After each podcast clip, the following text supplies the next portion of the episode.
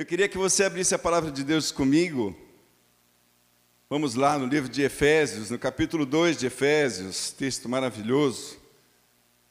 Para nós meditarmos um pouquinho aqui na palavra de Deus, pensarmos.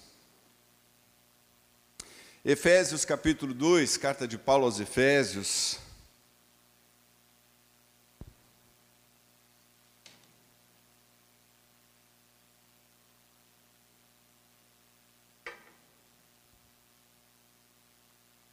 Achou? Amém? Enquanto tem gente aí virando página ainda, queria só reforçar que nós temos muitos motivos para agradecer a Deus. Amém? Quem tem motivo para agradecer ao Senhor aqui? Então, amados, manifeste a tua gratidão. Exponha os teus motivos para que abençoe outras vidas, em nome de Jesus. Essa é a intenção do nosso mural ali. Às vezes, um, uma frase, uma palavra pode expressar sua gratidão. Faça isso, aproveite esses murais que nós estamos colocando para abençoar todas as bênçãos que o Senhor nos concede. É para nos fazer felizes, mas também para abençoar a muitos que estão à nossa volta. Uma palavrinha, fui muito abençoado aqui no louvor com um sorriso. Um dia que a gente não chega muito bem e a gente recebe aquele sorriso, aquele carinho, e Deus muda a nossa história através de um gesto. Amém? Então, expresse a tua gratidão, manifeste, exponha. Isso vai abençoar outras vidas. Efésios 2, verso 1 diz assim: E vos vivificou estando nós mortos em ofensas e pecados, em que noutro tempo andastes segundo o curso desse mundo, segundo o príncipe das potestades do ar, do espírito que agora opera nos filhos da desobediência. Verso 3: Entre os quais, olha só, todos nós também antes andávamos nos desejos da nossa carne, fazendo fazendo a vontade da carne e dos pensamentos, e éramos por natureza filhos da ira, como os outros também. Mas Deus, que é riquíssimo em misericórdia, pelo seu muito amor com que nos amou, estando nós ainda mortos em nossas ofensas, nos vivificou juntamente com Cristo pela graça sois salvos. Cantamos aqui, né? Não é pelo que fiz, não é pelo que sou, é pela tua graça. É isso aqui, somos salvos pela graça. Verso 6. Preste atenção nesse versículo. E nos ressuscitou juntamente com ele, e nos fez assentar aonde? Nos lugares celestiais em Cristo Jesus, para mostrar nos séculos vindouros abundantes riquezas da sua graça, pela sua benignidade para conosco em Cristo Jesus. Vamos ler o verso 6 de novo, 6 e 7. E nos ressuscitou juntamente com Ele e nos fez assentar nos lugares celestiais em Cristo Jesus, para mostrar nos séculos vindouros abundantes graça, eh, desculpa, riquezas da sua graça, pela sua benignidade para conosco em Cristo Jesus. Vamos orar? Feche seus olhos. Peça agora que o Senhor fale ao seu coração. Ele conhece a tua necessidade e a minha. Louvado seja o teu nome, Senhor querido. Muito obrigado por esta oportunidade, Senhor. E logo, em primeiro lugar, saber que este alimento é o que nós precisamos, Pai. Quando ouvimos coisas simplesmente boas, incentivos, elogios, nós nos alegramos, mas na verdade crescemos e nos fortalecemos quando somos confrontados com a tua palavra. Quando a tua palavra vem trazendo ajustes, correções na nossa vida, nos nossos passos, Senhor. E nós queremos enxergar, Senhor, da maneira como o Senhor quer que nós enxerguemos. Queremos ver Ó Deus, segundo o que o Senhor tem proposto para o nosso caminho, livra-nos do mal, Pai. Dá-nos sabedoria e entendimento, e agora, Pai, perdoa os meus pecados, limpa a minha vida e usa-me com liberdade para abençoar o teu povo, Senhor, abençoar cada um nas suas necessidades. O Senhor sabe aonde mexer nesses corações que estão aqui. O Senhor sabe o que cada um tem passado, Senhor, as bênçãos e as dificuldades. Oh Deus, que privilégio estar na presença do Senhor que sabe todas as coisas.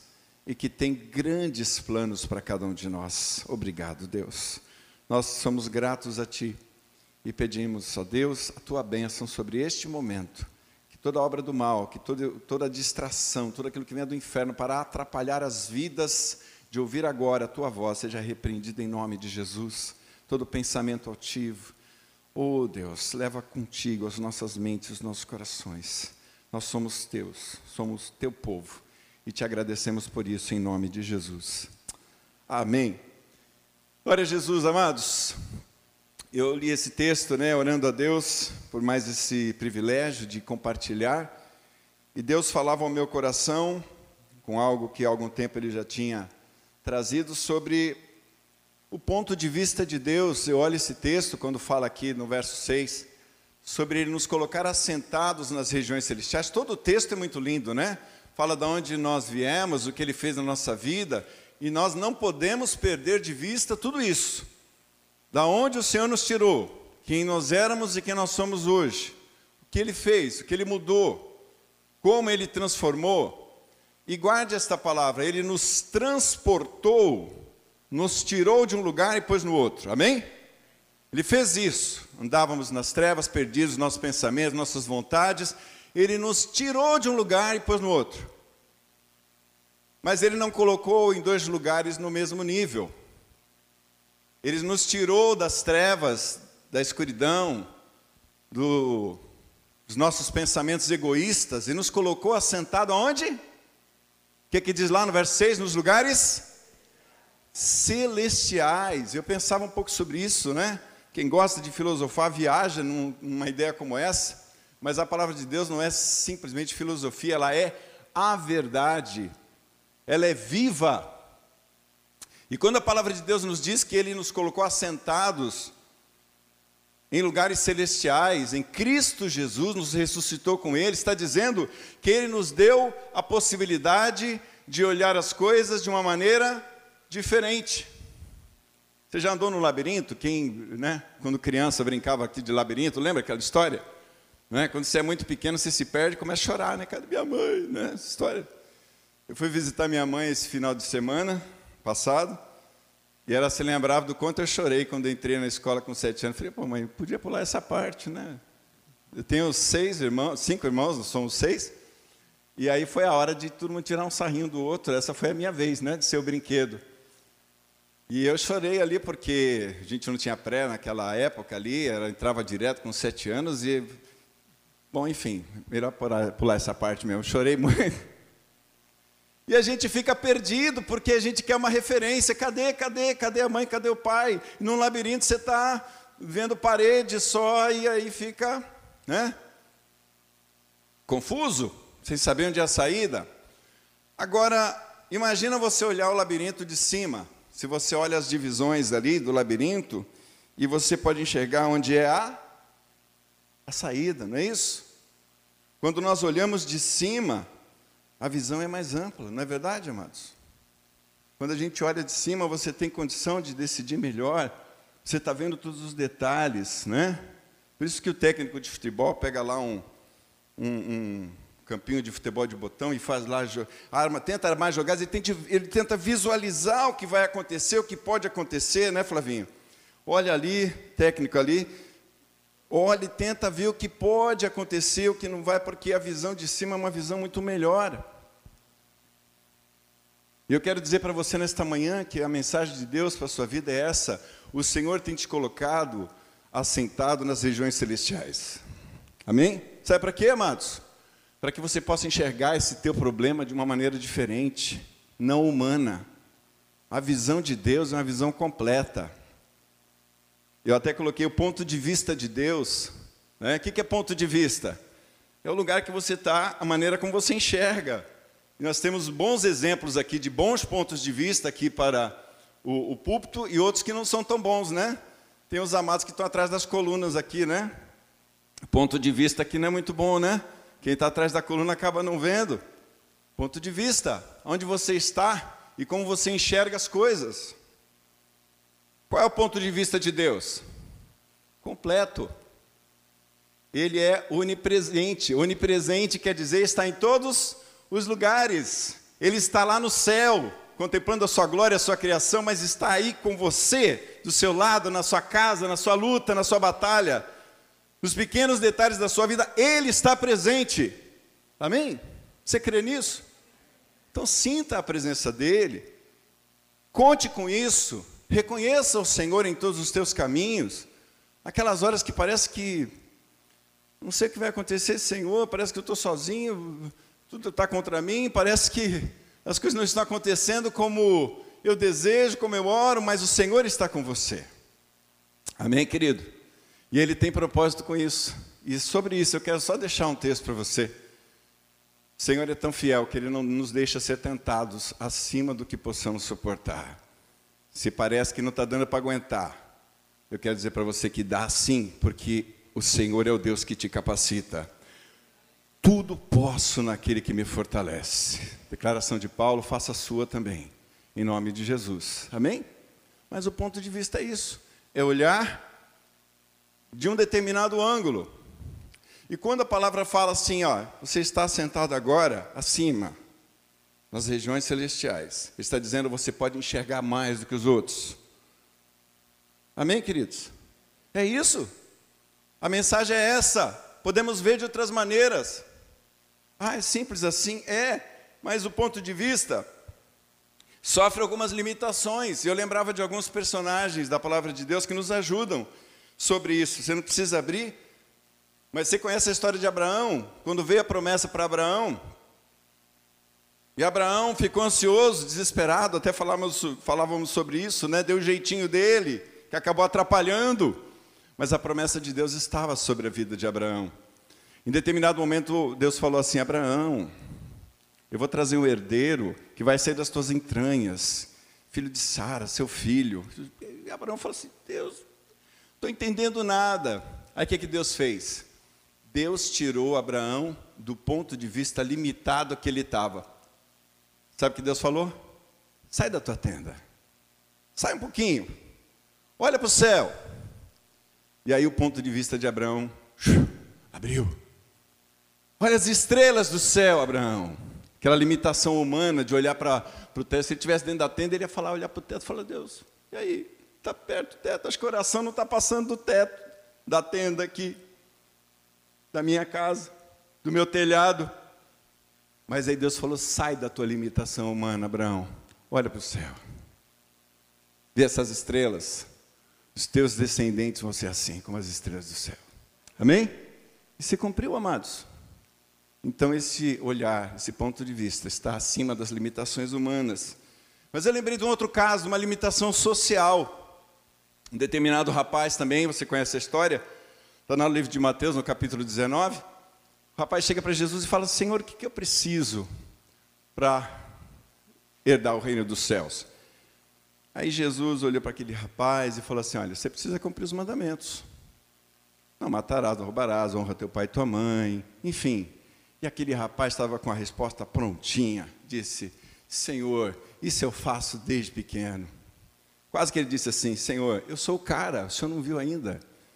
E, né? Eu sou, né? Pô, eu sou modelo, não sei porque o senhor não me chamou para discípulo ainda. Sou eu que estou dizendo isso, não está na Bíblia não, tá? Mas o sentimento era esse, né? Um cara que, na ótica dele, ou, vamos usar a nossa palavrinha de hoje, no ponto de vista dele, ele estava completamente perfeito, faltava nada. Só que a Bíblia diz que ele tinha muitas riquezas. E Jesus, Deus, que tem todo ponto de vista, sabia disso. O que, que Jesus falou para ele? Você quer ser perfeito? Vai, vende tudo que você tem, dá aos pobres. E aí você vai ser, vai ser perfeito, vai ter um tesouro no céu. Coisa linda, né? E aquele rapaz fez isso com muita alegria, não foi? Foi ou não foi? Não foi, amados. Limitação social. O que, que vão pensar de mim? O que, que vai ser da minha vida? O que, que vai ser do meu caviar? Né? Da minha picanha lá, do meu churrasco? O que, que vai ser dos meus carrões? O que, que vai ser da minha vida social? O que, que o meu meio social, meus amigos vão dizer de mim? Virei pobre agora? Você está louco? Vendeu tudo, depois pobre, vai ser mendigo? Jesus falou que ele teria um tesouro no céu. mas aquela barreira social, aquele egoísmo, aquela preocupação com as coisas materiais o impediu de ser perfeito, de ter o que ele pediu, de olhar como o Senhor queria que ele olhasse, de olhar pelo ponto de vista de Deus. Ele preferiu ficar com o dele, e a Bíblia diz que ele saiu triste, chateado. E aí vem aqueles versos, né, tão conhecidos que dizem: quão difícil é um rico entrar no céu. Jesus não disse que era impossível, mas disse que é difícil. Aliás, não há impossíveis para Deus, né? O próprio Abraão foi um homem multimilionário, um cara muito rico. E tantos outros. Servos de Deus. Então não quer dizer que só pobre que entra, que você tem que dar tudo, né? Tem gente que faz disso uma lei. Não, então Jesus mandou dar tudo, hein? Não é, não é bem assim. Aquele rapaz precisava, de fato, tirar a riqueza do seu coração como um Deus. Era um Deus para ele aquilo apesar dele cumprir os outros mandamentos. Olha só, hein? Se tropeçamos numa letra desta lei, destas ordens de Deus, amados, tudo fica perdido. Por isso que nós somos salvos pela graça. É misericórdia de Deus. Amém? Aquele rapaz perdeu a possibilidade, a oportunidade de olhar pela ótica de Deus por causa da limitação social preocupado com o que os outros vão pensar, o que vai ser da minha vida, se eu der tudo, se eu vender tudo. Opa, onde está a sua confiança? Onde está a nossa confiança? E também uma outra limitação que eu relacionei aqui para nós, sobre o ponto de vista de Deus, é o ponto de vista espiritual, a limitação espiritual. Eu lembrei de uma ocasião super especial também, do profeta Eliseu, que estava é, sofrendo, naquele momento, o povo de Israel estava sofrendo um assédio, uma pressão da Síria. E quando a Síria marcava de pegar o povo de Israel, Deus revelava para Eliseu ah, o que ia acontecer. Olha, não vai para lá, o Senhor falava, porque Eliseu era sensível à direção de Deus. Eliseu tinha esse ponto de vista do Senhor. Ele dizia: Senhor, o que, que a gente precisa fazer? Qual é a tua direção? Eu não estou enxergando, mas o que o Senhor disser eu vou fazer. Eliseu fazia isso. E o rei da Síria ficou indignado, falou: como é? tem algum traidor entre nós? A gente marca de pegar eles ali, eles escapam. A gente marca de pegar eles aqui, eles escapam. O que está acontecendo? Tem, quem é o traidor? E um soldado lá no meio do rei da Síria falou assim: Olha, não é isso não, rei. O que acontece é que lá tem um homem, tem um profeta, que Deus revela tudo para ele. O cara enxerga com o olho de Deus, mais ou menos isso, né? Deus revela para ele o que precisa, Deus revela para ele onde estão as armadilhas, as ciladas.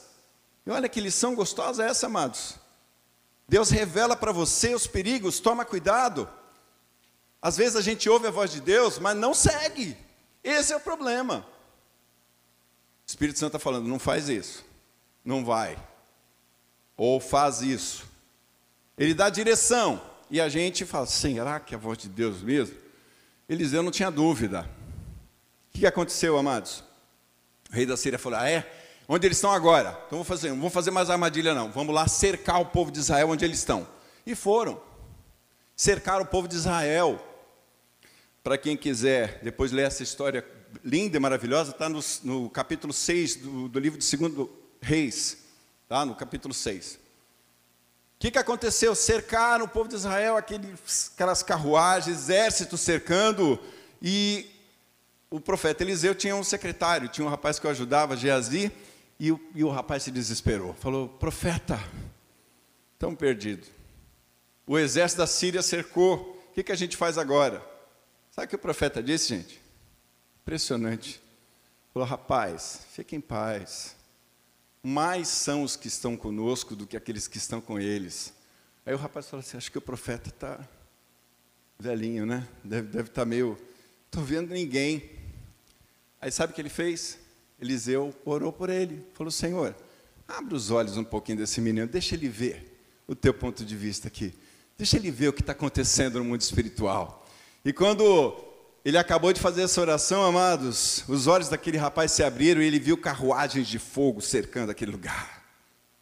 Exército do céu muito mais numeroso do que o, o exército da Síria. Aí aconteceu um milagre tremendo, e a história é muito linda, porque o exército de Deus estava ali para colocar a presença de Deus naquele lugar, e Eliseu, em vez de maltratar e destruir aquele exército, serviu aquele exército, abençoou aquele exército e houve paz.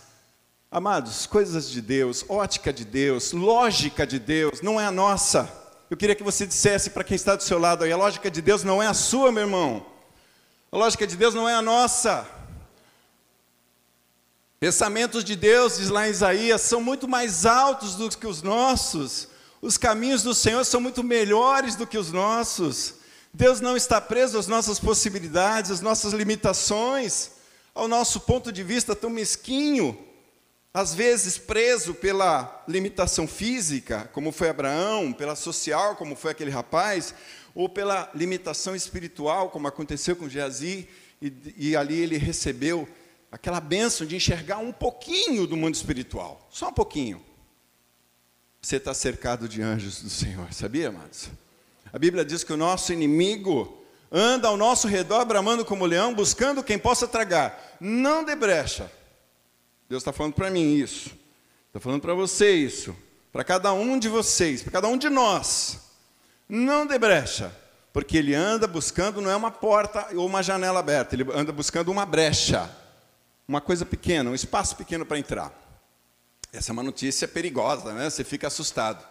Mas há um outro texto que diz que o anjo do Senhor acampa-se ao redor dos que o temem e os livra. Amém, amados? Quantos creem nisso aqui? Então você não está sozinho, não, para se defender, para fechar as portas e as brechas. O anjo do Senhor está contigo, o Senhor está conosco, Ele é a nossa força, Ele não nos deixa sozinho nunca. Imagina se Ele dissesse: Eis que estou convosco nas lutas mais complicadas. Seria bom, né? As mais, mais difíceis, o Senhor está conosco. Mas às vezes a gente tropeça e se perde nas menores, gente. São as pequenas pedras que mais atrapalham às vezes, né? Faz a gente cair aquela pedrinha no sapato, pequenininha, mas que incomoda tanto. Então ele não disse: Eu vou estar com vocês nos momentos mais difíceis ou nos mais fáceis. Jesus disse: Eis que estou convosco todos os dias. Vamos aplaudir o Senhor por isso? Obrigado, Senhor. Obrigado, Senhor, pela tua presença na nossa vida. Todos os dias todos os momentos. Nos colocando aonde? Num lugar que dá para a gente enxergar mais. Por que, que a gente não enxerga mais? Limitações nossas. A gente se perde no caminho, mas Ele nos ajuda. O Senhor está conosco. E também separei algumas influências, olha só. Para que você tenha um ponto de vista desde pequeno. A palavra de Deus diz assim: olha, você que é pai e mãe, né? Igreja infantil, que é uma grande bênção na nossa vida. Não retires a disciplina da criança. Se você a fustigar, né, ou a corrigir com a vara, você pode livrar a alma dela do inferno. Olha só que versículo radical, né, gente? Provérbios 23, 13 e 14. Está falando literalmente isso: que corrigir a criança, que trazer a correção para o ser humano pode livrá-lo do inferno. Olha só que coisa boa. Então a influência da família é muito importante. Aquela semente que você tem colocado no coração do seu filho, que você colocou, que você está colocando, faça isso, creia, porque Deus é fiel. A sua palavra tem efeito, ela cumpre todo o seu propósito. Amém? Influência? Recebemos influência da nossa família, recebemos influência da nossa amizade para ter um ponto de vista também. A Bíblia diz que a amizade com o mundo é inimizade com Deus. Tiago 4,4 fala sobre isso. Cuidado com o que a gente recebe de influência, informações, contaminação.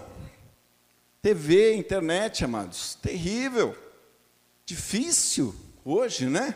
Você assistir qualquer coisa, entretenimento. Eu gosto muito de cinema, de filme, trabalho, né? A gente trabalha nessa parte de design gráfico aí com produção de vídeo também, produção lá na faculdade a gente fala muito sobre isso e incentiva, mas eu não posso, especialmente para os meus, para a família, para essa realidade cristã que a gente vive, deixar de fazer essa ressalva. Tome cuidado.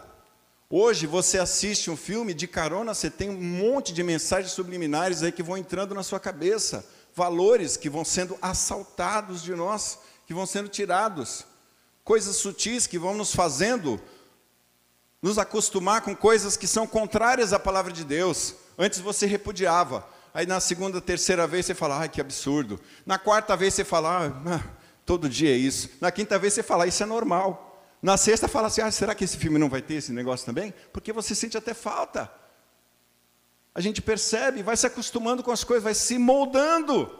E a palavra de Deus vem dizendo: não vos conformeis com esse século, não tome a forma desse mundo. Então a influência, sim, a influência do mundo, das amizades, de quem nós escolhemos como amigos, das pessoas que nós, não estou dizendo que você deva repudiar as pessoas, ao contrário, nós precisamos ser luz nas trevas, iluminar aqueles que estão à nossa volta. Mas não podemos deixar que as trevas tomem conta da nossa vida, amados. Nós ouvimos casos de missionários que foram pregar e acabaram se convertendo a outras religiões. Então precisamos ser luz. Que a influência seja nossa, seja do Senhor na nossa vida e na vida daqueles que estão à nossa volta, em nome de Jesus, amém? porque isso vai influenciar em como você enxerga as coisas, no seu ponto de vista. Você quer se sentir assentado nos lugares celestiais? Então busque a Deus diante das situações mais sufocantes. Deus, eu não estou conseguindo, está difícil demais, está apertado, meu coração está apertado, parece que a resposta não vem. O Senhor está contigo, amados. Creia nisso, não abra mão disso. Não é porque você merece, mas porque Ele é bom, porque Ele é bom, porque as suas misericórdias são a causa de não sermos consumidos e elas se renovam cada manhã. Por isso, porque se nós formos achar mérito em nós para que o Senhor nos responda, aí nós estamos perdidos. Aí nós vamos ficar no meio do caminho. Mas se você entender que o Senhor te ama tanto, tanto, tanto, que Ele deu o seu melhor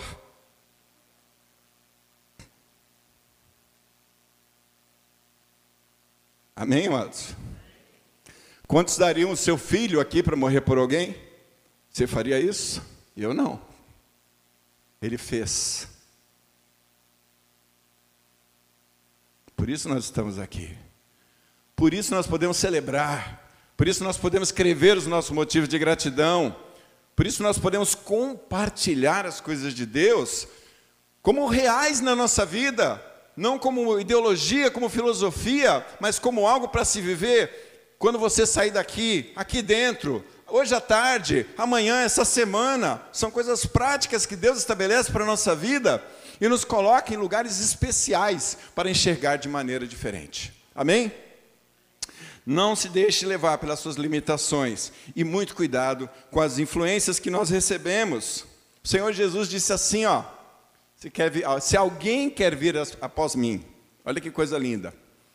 Primeira coisa, negue-se a si mesmo.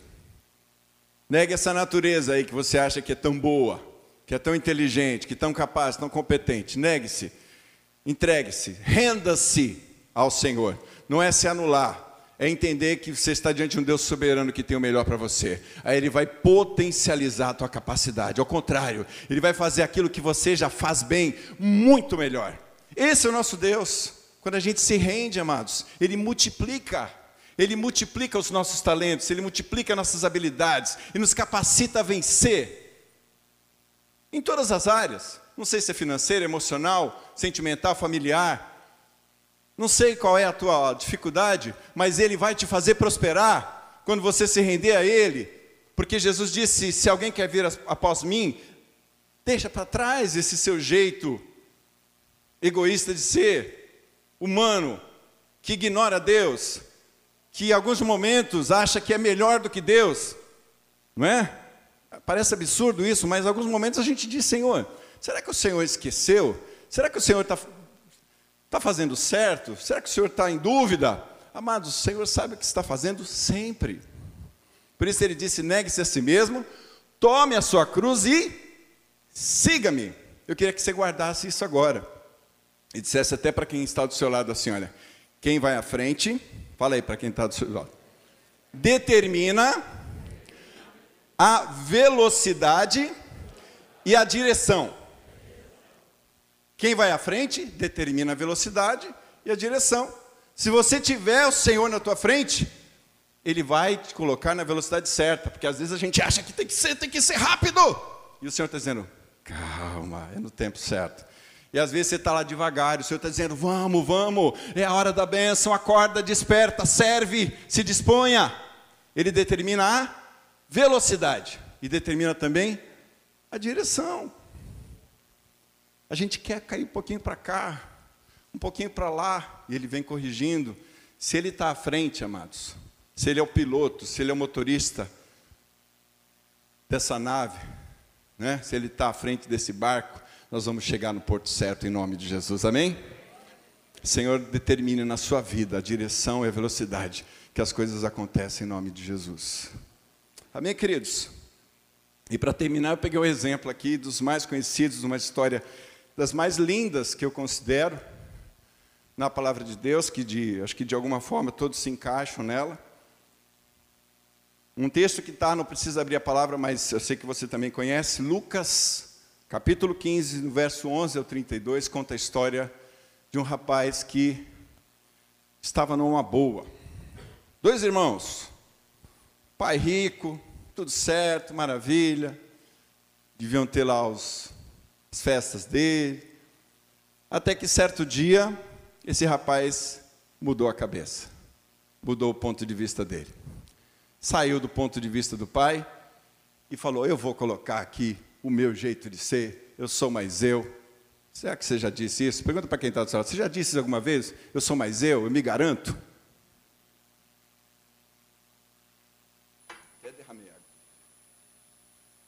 Na escola a gente faz muito isso, né? Oh, me garanto, eu me garanto, né? Molecada ali na escola, eu me lembro. Tinha uma turminha da bagunça, turminha que escolhia alguém para bater na escola. Eles se garantiam. E às vezes a gente tem esse pensamento, eu me garanto. Esse rapaz, amados, conhecido na Bíblia, a Bíblia não cita o nome dele, mas é conhecido na Bíblia como o filho pródigo. E eu queria tirar algumas lições para nós terminarmos aqui, apresentarmos a nossa vida diante do Senhor da vida desse rapaz, que está registrado lá no livro de Lucas, no capítulo 15, como eu disse. Aquele rapaz decidiu fazer o que dava na cabeça. Chegou para o pai e falou: Pai, eu quero a minha parte da herança. Quando é que recebe a herança, amados? Quando o pai morre, quando né, os pais deixam para os herdeiros aquilo que eles tinham. Esse rapaz pediu antecipadamente a sua herança. Fez o que deu na cabeça, sofreu demais, achou que ia viver, achou que aquilo era vida, e aí curtiu. Se a gente fosse trazer para os dias de hoje, todas as baladas da vida, todas as drogas, todas as viagens, as vibes, né, como diz a moçada aí, da vida, chegando ao fundo do poço. E lá no fundo do poço, que para o judeu era o cúmulo, né? Ele foi trabalhar alimentando porcos. Porcos para os judeus é considerado um animal imundo. Então você imagina o que era para o judeu cuidar de porcos. E a situação era tão caótica, tão calamitosa, que a Bíblia diz que ele tinha vontade de comer a comida dos porcos. Olha que estado, olha que ponto ele chegou. Mas ele se lembrou que tinha um pai. Mas ele se lembrou que tinha outras maneiras de ver a vida que não eram a dele. E a ficha que caiu naquele momento, né? A luz, né, como a gente diz, o insight que veio, aquele estalo, opa! Os funcionários do meu pai vivem muito melhor do que eu, que estou aqui, pagando mico, sofrendo, porque fiz decisões erradas, porque quis estabelecer a minha maneira, o meu jeito de ser, o meu ponto de vista e ponto. Fiz. Me dei mal. Vou voltar para a casa do meu pai. Tomou a decisão importantíssima. Voltou para a casa do pai. O pai o recebeu e você conhece a história tão linda, tão gostosa. Ele falou: Pai, eu não mereço estar aqui como filho, me dá aí a condição de funcionário, para não que nem saber, já foi abraçando, já foi traz o anel, mata lá o boi, o bezerro cevado, vamos fazer uma festa, vamos fazer um churrasco. Não é que esse filho estava morto e reviveu, estava perdido e foi achado. Glória a Deus. Amém, queridos? Que lições nós podemos tirar da vida desse rapaz, dessa situação, em relação ao ponto de vista do pai e do ponto de vista dele. Então, separei algumas coisas aqui para nós finalizarmos. Primeiro, cuidado com o seu ponto de vista. Eu acho que é a tônica do que nós falamos até agora, né? A gente percebe que somos a todo momento tentados a fazer do nosso jeito. E o Senhor cobra de nós aquilo que Ele nos capacitou. Tem um ditado popular, não é um versículo, que diz que ninguém pode dar aquilo que não tem. Não é verdade? Mas o Senhor tem nos colocado assentados nos lugares celestiais. Ou seja, acima dos problemas, acima das dificuldades. Para quê? Para enxergar diferente. Então, quando o Senhor nos cobra atitudes diferentes, comportamento diferente do mundo, é porque Ele tem nos capacitado para isso. Cuidado com o nosso ponto de vista, cuidado com o nosso jeito de ser. Ah, de novo isso, de novo, cansei disso, não gosto desse cântico, não gosto dessa palavra. Oh, esse versículo, esse texto é muito conhecido. Sabe quando a gente começa a ficar juiz? Estou falando de nós aqui, amados, como povo de Deus, a gente acaba ficando um pouco né, soberbo em relação até ao conhecimento da palavra. Nós precisamos de Deus, amados. Nós carecemos da graça de Deus. E esse rapaz se acostumou tanto com as coisas do pai que esqueceu como era bom. Então, cuidado com o seu ponto de vista. Eu anotei aqui, olha, talvez você não esteja enxergando o perigo. Aquele rapaz não estava enxergando o perigo que era sair debaixo da direção do pai. Há um versículo na palavra de Deus, em Provérbios 27, verso 12, que diz assim: O avisado vê o mal e se esconde, o simples ou inocente passa, cai e sofre o dano, sofre a pena. Né? Ai, o que é aquilo ali? Sabe, curioso? Vai lá e acaba sendo atropelado também. Cuidado. Isso é um recado de Deus para todos nós. Pode ser que você não esteja percebendo o mal que está cercando, que está investindo na sua vida, mas o Senhor te dá condições de enxergar. Ele te colocou acima. Amém? Para você ver aonde está, qual é a porta que o inimigo está querendo entrar. Primeira lição, aquele rapaz não viu. Segunda, cuidado com as informações, as influências que recebe, né? Seja criterioso. Versículo lindo também, dos meus preferidos, Provérbios 4, 4 23 diz assim: Sobre tudo que deves guardar, guarda o teu Coração, por quê? Porque dele procedem saídas da vida, as decisões importantes da sua vida, ó, coração, né, figurativo aqui como, como uma representação daquilo que vai na nossa mente, os nossos sentimentos, as nossas decisões principais da vida. Guarde o teu coração, seja criterioso, não deixa qualquer bobagem entrar no seu coração, não deixa mágoa, não deixa tristeza, não deixa falta de perdão, não deixa avareza entrar no teu coração a rebeldia entrar no teu coração, a inimizade. É você que decide isso, não é Deus, não. Somos nós que decidimos isso. O que vai no nosso cofre aqui, ó. Nosso coração é um cofre. Então Deus não falou, eu vou guardar o seu coração. Ele diz assim: guarde o seu coração. Você tem que tomar conta disso. A chave está com você. Amém? Aquele rapaz não guardou. Segunda grande lição, ele deixou as influências entrarem e foram fazendo a cabeça dele. A outra lição muitíssimo importante, amados, porque ninguém aqui está isento de cair, de tropeçar. A Bíblia diz que o justo cai, mas não fica prostrado, não é isso? O Senhor nos ergue, Ele nos levanta. Então, que, que nós não precisemos chegar no fundo do poço, como aquele rapaz precisou, por teimosia, por insistência. Se Deus quer te ensinar uma lição, se você caiu, se você escorregou, balançou, não espera se afogar. Pedro pediu socorro, viveu a grande aventura de andar sobre as águas. Né? O pessoal fala muito de Pedro se afundando, mas foi o único que teve coragem de dizer: Senhor, deixa eu ir aí, deixa eu andar também sobre as águas. E teve essa experiência. Só que, como bom ser humano, que Pedro é como nós, vacilou, o vento bateu e ele começou a afundar. Você já começou a afundar em alguma situação? Eu já em várias, amados. A gente começa e, Senhor, o que está acontecendo? A maré está subindo, não esperava esse vento todo, Deus me ajuda. Aí o Senhor vem e estende a sua mão. Porque Pedro pediu ajuda, não esperou ficar lá no, nas profundezas dos mares, porque ele podia morrer afogado. Amém? Então, essa é uma lição importante. Não deixa chegar no fundo do poço para você pedir ajuda do Senhor, não. Está passando dificuldade, escorregou, está difícil? Ele é o nosso socorro, mas ele vem quando nós decidimos que ele venha. Jesus diz lá no livro de Apocalipse: Eis que estou à porta e bato. Se alguém abrir a porta, ouvir a minha voz e abrir a porta, eu entrarei em sua casa, cearei com ele e ele comigo. Precisa abrir a porta. Amém?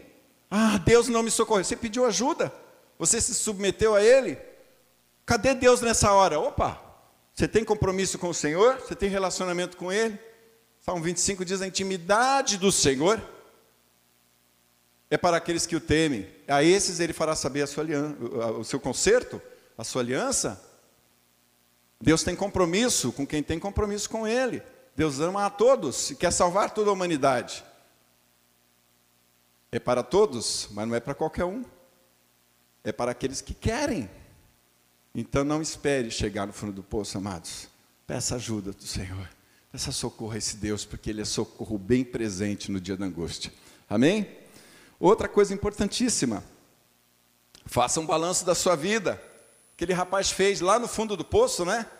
De novo, podemos fazer esse balanço antes? O que está certo, o que está errado? O Senhor não resiste a um coração quebrantado. Se arrependa com sinceridade, Deus conhece os corações. Quando Zaqueu teve a experiência de conhecer Jesus, a vida dele mudou de um jeito, mas tão grande, que aquele cara avarento, ladrão, que roubava das pessoas, que cobrava impostos a mais, falou: Senhor, se eu roubei alguém, eu quero dar muito mais, quero dar metade dos meus bens aos pobres. Isso já não tem valor para mim, eu conheci algo muito mais valioso, muito mais precioso. Amém? Deus não resiste a um coração quebrantado. Ele é maravilhoso, amados. Ele está de braços abertos como Pai. Olha que coisa linda. Nós temos um Pai que está sempre pronto a nos, nos receber. Não tente entender a paciência de Deus. Ela é muito maior do que a nossa. Amém? E a gente fala, acho que Deus não vai me perdoar. E aí vem a mentira do diabo. Opa, Deus não te aceita mais. Você é muito sem vergonha. O diabo né, incita o ser humano a errar, a pecar, induz depois ele puxa o tapete dizendo: Deus não te quer mais. Você não tem mais jeito. E a pessoa fica com vergonha de voltar para a igreja, fica com volta, ah, eu vou para outra igreja, ah, um dia eu vou achar um lugar para mim, porque lá, nossa, vai pegar mal, eu vou estar depois de tanto tempo. E o Pai está aqui de braços abertos para te receber, para te abençoar, e o diabo colocando mentiras na sua mente. Não deixe isso acontecer. Caiu, se acerte, se arrependa, trate e volte. O Pai está pronto para te receber. A palavra de Deus diz em Lucas 15, 7. Olha que lindo. A festa no céu quando um pecador se arrepende. Amém, amados? Não está falando só de conhecer Jesus e se salvar né, primeira vez, está se convertendo, isso também, festa no céu, maravilha. Mas nós que conhecemos o Senhor, quando erramos e nos acertamos e pedimos perdão e ajuste nesse relacionamento com Deus, a festa no céu, a Bíblia diz, quando um pecador se arrepende.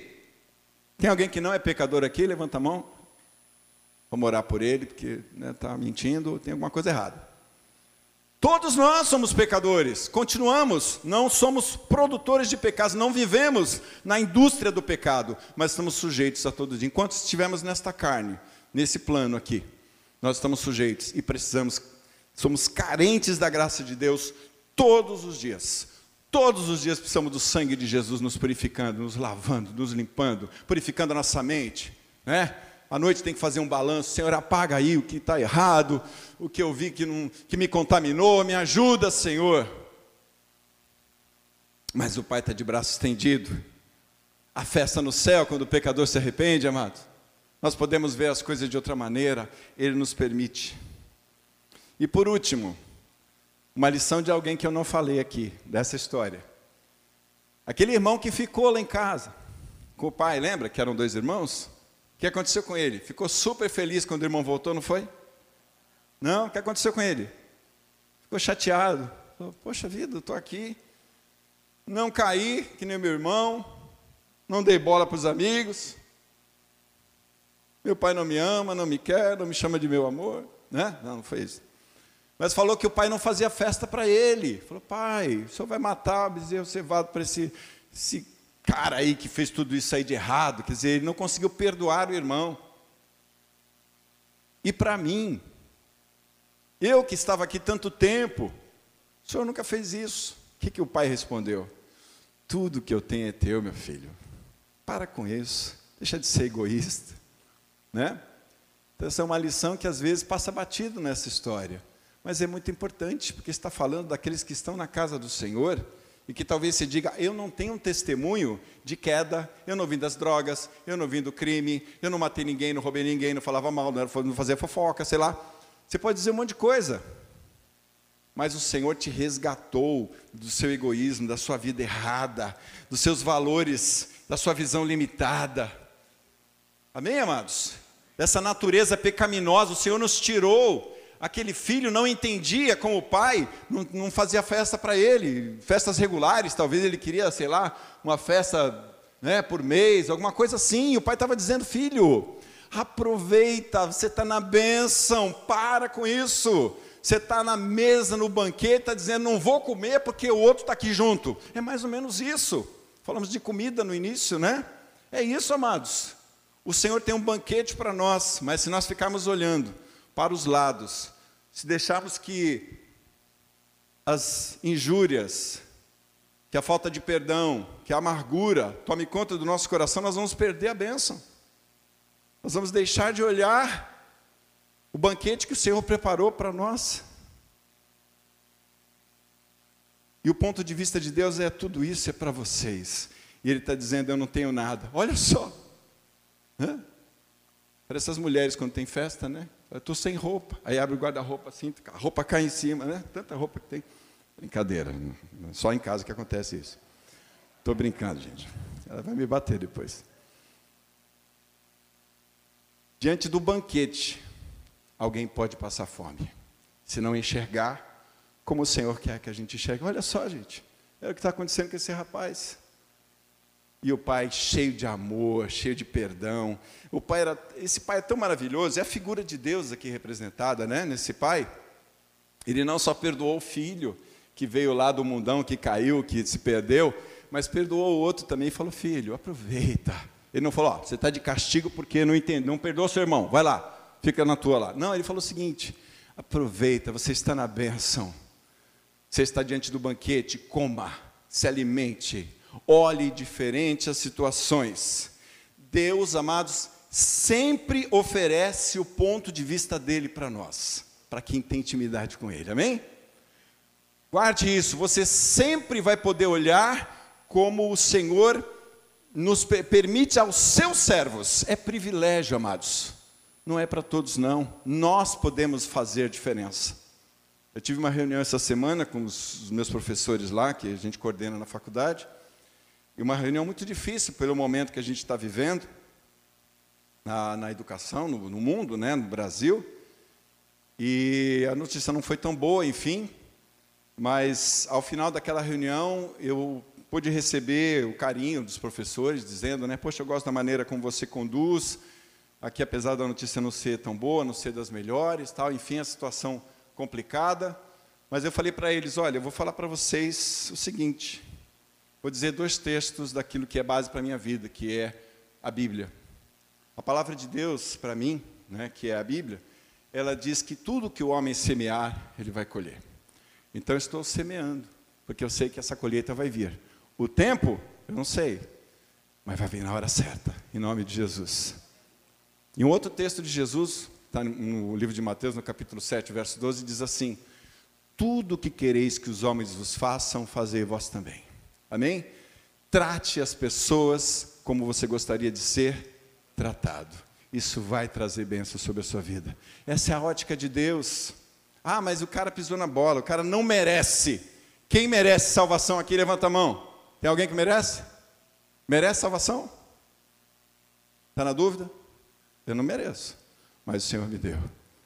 Amém, amados? Quem foi alcançado aqui pelo sangue de Jesus na cruz? Levanta a mão bem alto. Você pode louvar a Deus, glorificar o Senhor por isso? Ele é digno de todo louvor, toda honra. Só estamos aqui porque Ele se entregou quando tudo estava errado. Aleluia, glória a Deus. Estava tudo errado na nossa vida, amados, e Ele estava nos amando. Estava tudo errado. Não acho que a gente mereça alguma coisa, não. É graça do Senhor, é o ponto de vista dele. E que coisa gostosa saber que Ele nos, nos coloca assentado em regiões celestiais para enxergar a vida e o mundo de maneira diferente. Lições importantes para a nossa vida, guarde isso. Amém? Ele é o nosso guia, ele vai à frente, ele determina a direção e a velocidade da nossa vida, que ele sabe melhor. Os pensamentos de Deus são muito melhores do que os nossos. Isaías fala isso. Os caminhos do Senhor são perfeitos. Feche os teus olhos, vamos orar.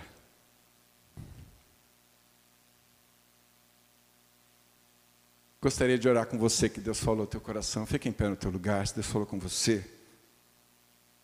Aceite esse desafio de enxergar diferente, de olhar pelo ponto de vista que Deus te permite das regiões celestiais, mais alto, mais alto, mais alto, mais alto do que os problemas, mais alto do que as dificuldades. Em nome de Jesus. A Ti toda honra e toda glória, Pai querido. Eu quero colocar minha vida junto com esses amados, Pai, porque eu tenho essa necessidade. Quantas vezes, Senhor, as situações embaraçam os nossos olhos, embaçam a nossa visão, não conseguimos enxergar direito, Pai. Quando tentamos da nossa maneira, Pai, resolver os problemas, as situações que nos sufocam, mas o Senhor é um Deus que tem nos colocado acima de tudo isso. O Senhor tem nos dado uma visão muito superior, tem nos colocado assentado nas regiões celestiais. E hoje nós tomamos posse desta palavra, Senhor, para ver as coisas da maneira como o Senhor quer que vejamos, para vencer as dificuldades, para nos fortalecermos no Senhor e não em nós mesmos, porque em nós não podemos nada, mas em Ti tudo podemos, porque é o Senhor que nos fortalece. Oh, Deus abençoa cada lar aqui representado, cada dificuldade, Pai, situações de enfermidade, põe as tuas mãos, traz cura. Oh Deus, que possamos enxergar a bênção, a cura, o milagre do Senhor, porque o Senhor é poderoso para fazer muito além do que nós pedimos ou pensamos. A Ti toda a honra e toda a glória. Deus querido, nós te adoramos, Pai, te bendizemos. Não há Deus, não há ninguém, não há Pai humano, não há ninguém que se compare ao Senhor. Deus querido, Pai amoroso, que cuida com carinho, que cuida com amor, que sabe o que nós precisamos e está pronto para nos dar. Muito obrigado, Pai, a Ti toda a honra e glória. Recebe os corações, as orações, a rendição de um povo que está diante de ti, dizendo que precisa da tua graça, da tua presença. Senhor, muito obrigado, em nome de Jesus. Vamos aplaudir o Senhor, amados, em nome de Jesus. Toda honra e glória.